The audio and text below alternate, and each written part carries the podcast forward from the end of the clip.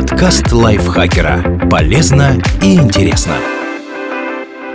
Всем привет! Вы слушаете подкаст лайфхакера. Короткие лекции о продуктивности, мотивации, отношениях, здоровье, в общем, обо всем, что делает вашу жизнь легче и проще. Меня зовут Екатерина Тюрина, и сегодня я поделюсь с вами девятью заблуждениями о гейшах. Гейши были проститутками. Вопреки распространенному заблуждению, проститутками или куртизанками гейши не были. Само слово «гейша» буквально означает «человек искусства». Эти женщины занимались тем, что развлекали гостей на банкетах от засики, от знатных господ, где служили музыкантшами, танцовщицами и комедиантками, разливали напитки и вели светскую беседу. Кроме того, гейши помогали устраивать различные салонные игры, наподобие Тосенкё, бросание веера в цель или японских аналогов камень-ножницы-бумага и поили саке проигравших. Они обеспечивали музыкальное сопровождение банкета, играя на семисенах, что-то вроде японской балалайки, коцузуми, японском барабане, который держат на плече, и фуэ, флейте. А если гостям хотелось посоревноваться в сложении хайку, рисовании или танцах, гейши тоже в нем участвовали. Гейшу правильнее сравнивать с ведущей, певицей, танцовщицей, аниматором и хостес. И все это в одном флаконе, чем с проституткой. Если бы гейша хотела оказывать услуги сексуального характера, то подвергла бы себя риску, так как законом ей было запрещено заниматься проституцией и даже показываться рядом с юдзё, так в Японии назывались настоящие ночные бабочки. Конечно, вряд ли этот запрет ни разу не нарушался, но все же он имел место. Возможно, миф о том, что юдзё и гейши одно и то же, появился благодаря американским военным после Второй мировой войны. Многие проститутки тогда выдавали себя за гейш, чтобы больше заработать, хотя не имели на это права. Американцы же не особо разбирались, кто есть кто, и поэтому стали смешивать эти понятия. Гейша – исключительно женская профессия. Когда мы говорим гейша, то обязательно подразумеваем японку со странной прической и с лицом покрытым белой пудрой. Штука в том, что это не обязательно должна быть женщина. Первыми гейшами были мужчины. Их называли тайкамоти, что с японского переводится как носитель барабана, или хакан, шут – это были комедианты, музыканты, актеры и знатоки чайной церемонии. Они рассказывали шутки и веселили гостей в знатных домах, или неприличными анекдотами зазывали посетителей в кабаки и бордели. И нет, гейш мужского пола не следует называть геями. Это совершенно разные слова. Гейша происходит от японского гейся – человек искусства. Гей от английского гей – весельчак, озорник. Профессия эта зародилась аж в 12 веке, и тогда хаканов называли добосю – товарищ, так как они не только развлекали хозяев, но и были им советниками, собеседниками и компаньонами, с которыми не скучно проводить время. Позже, с окончанием периода Сенгоку в начале 17 века стали появляться и шуты-женщины. Первую из них звали Касен. Она была проституткой, но смогла выплатить долг по контракту и, обретя свободу, стала первой гейшей. Сейчас в мире осталось порядка пяти тайкамоти. Они занимаются организацией праздников, конкурсов и работают ведущими. Вы можете даже посмотреть на их выступления на ютубе. Может быть, это развеселит тех, кто знает японский. Кроме того, мужчинами-гейшами можно назвать хусуто. Это такие японские мальчики, которые за отдельную плату могут сводить вас на свидание, наговорить комплиментов и выпить с вами. Гейши всегда носят грим.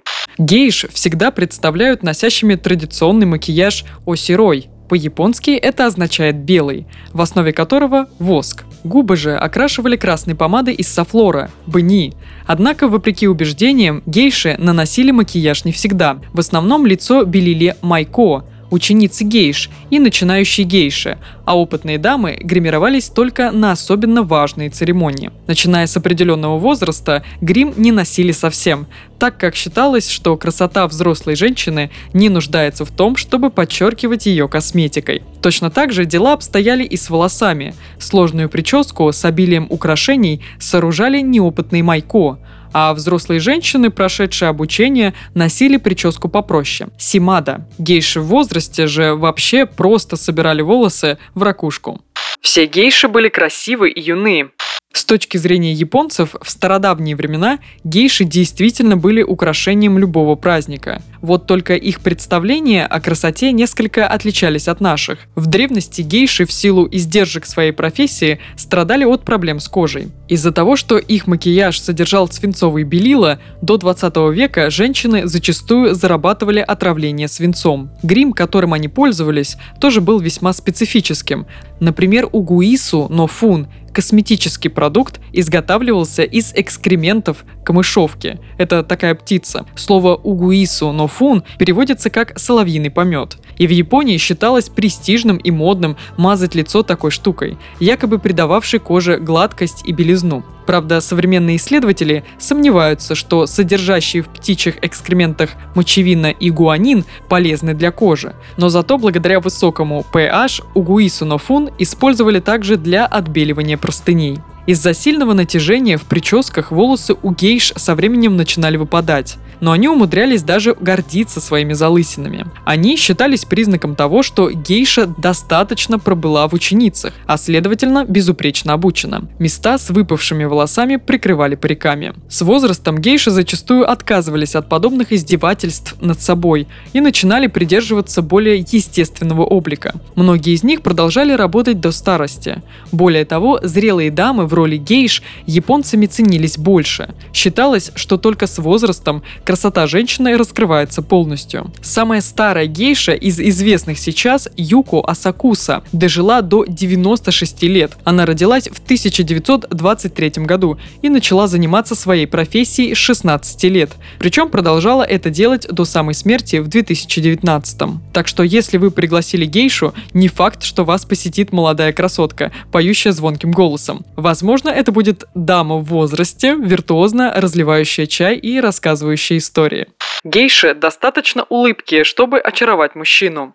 Еще один момент, добавляющий пикантности образу гейши – ее улыбка. Однако она была вовсе не так пленительна, как мы считаем. Гейши следовали японскому обычаю чернить зубы – охагуру. В качестве красителя использовали соки разных трав и плодов, а также жидкость из галов – паразитических образований на листьях растений, вызванных вирусами, бактериями, грибками и членистоногими. Это не особо приятная процедура. Для приготовления охагуру краситель в специальной емкости смешивали с водой и саке, а затем туда помещали раскаленные ржавые железные стержни. Все это добро неделю выдерживали и после этого заливали в рот. Да, японцы странные. Вам вряд ли захочется поцеловать гейшу, потому что зубы сахагуру неприятно пахнут. В 1870 году делать охагуру запретили всем дворянам, включая членов императорской семьи. Видимо, даже императора раздражает запах изо рта. А вот проститутки юдзё зубы чернили редко,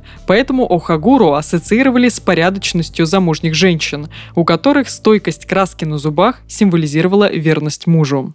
Гейши были разодеты в пух и прах. Обычно в фильмах гейш представляют как дам не только с неестественным макияжем, но и чрезвычайно ярко и эффектно одетых. Но это совсем не так. Цветасто одевались юдзё, проститутки, и ойран, более дорогие проститутки. Среди гейш же яркие разукрашенные кимоно носили только ученицы и начинающие гейши. Более опытные женщины одевались проще и скромнее. Кроме того, ойран и юдзё по вполне понятным причинам завязывали пояса своих кимоно оно так, чтобы их легко можно было развязать. Гей же одевал специальный гардеробщик – Отокоси, и они не могли снять пояс без посторонней помощи. Все гейши – японки. Когда Япония была изолированным и замкнутым государством, куда не было хода гайдзинам, так и было. Но начиная с 1970-х годов среди гейш появились и представительницы других стран. Естественно, они брали себе японские псевдонимы, как и полагается в этой профессии. Среди гейш были замечены гражданки США, Китая, Румынии, Украины, Перу и Австралии. Они проходили обучение в специальных домах Окия, а потому имели полное право именоваться гейшами. Гейш продавали в рабство. Из-за фильма «Мемуары гейши», основанного на одноименном романе, многие считают, что маленьких девочек буквально продавали в рабство их обедневшие родители, но это тоже не совсем так. Многие новенькие девушки попадали в дома гейш, так называемые окия, вполне добровольно, чтобы подзаработать и получить образование и профессию. Другие ученицы Майко были дочерями взрослых гейш, и им их ремесло доставалось по наследству. Хотя часто бывало и так, что гейшами становились бедные девушки, у которых не было другого способа расплатиться с долгами. Это явно лучше, чем быть юдзё. Кстати, Минеку Ивасаки, ставшая прообразом героини мемуаров гейши, была возмущена тем, как там изобразили гейш. Она подала в суд на автора романа Артура Голдена, а затем написала свою книгу «Настоящие мемуары гейши». Сейчас гейшами становятся по своему желанию девушки, достигшие 15 лет, и перед этим они обязательно должны получить школьный аттестат. Гейш больше не осталось. Если вы думаете, что гейши давно канули в историю, то сильно ошибаетесь. Они существуют в Японии и по сей день. Они устраивают чайные церемонии и служат в традиционных японских ресторанах, а также работают музыкантами, комедиантами и тамадами. Правда, настоящие гейши сегодня редки, и количество их снижается. Так что, если вы окажетесь в Японии, то вам, скорее всего, придется делать селфи с раскрашенной девушкой-аниматором, не имеющей представления о древнем восточном искусстве. Спасибо Дмитрию Сашко за этот текст и спасибо вам, что прослушали этот выпуск. Подписывайтесь на подкаст Лайфхакера на всех платформах, ставьте ему лайки и звездочки. Заходите к нам в чат в Телеграм, он так и называется. Подкасты Лайфхакера. На этом я с вами прощаюсь. Пока-пока. Подкаст Лайфхакера. Полезно и интересно.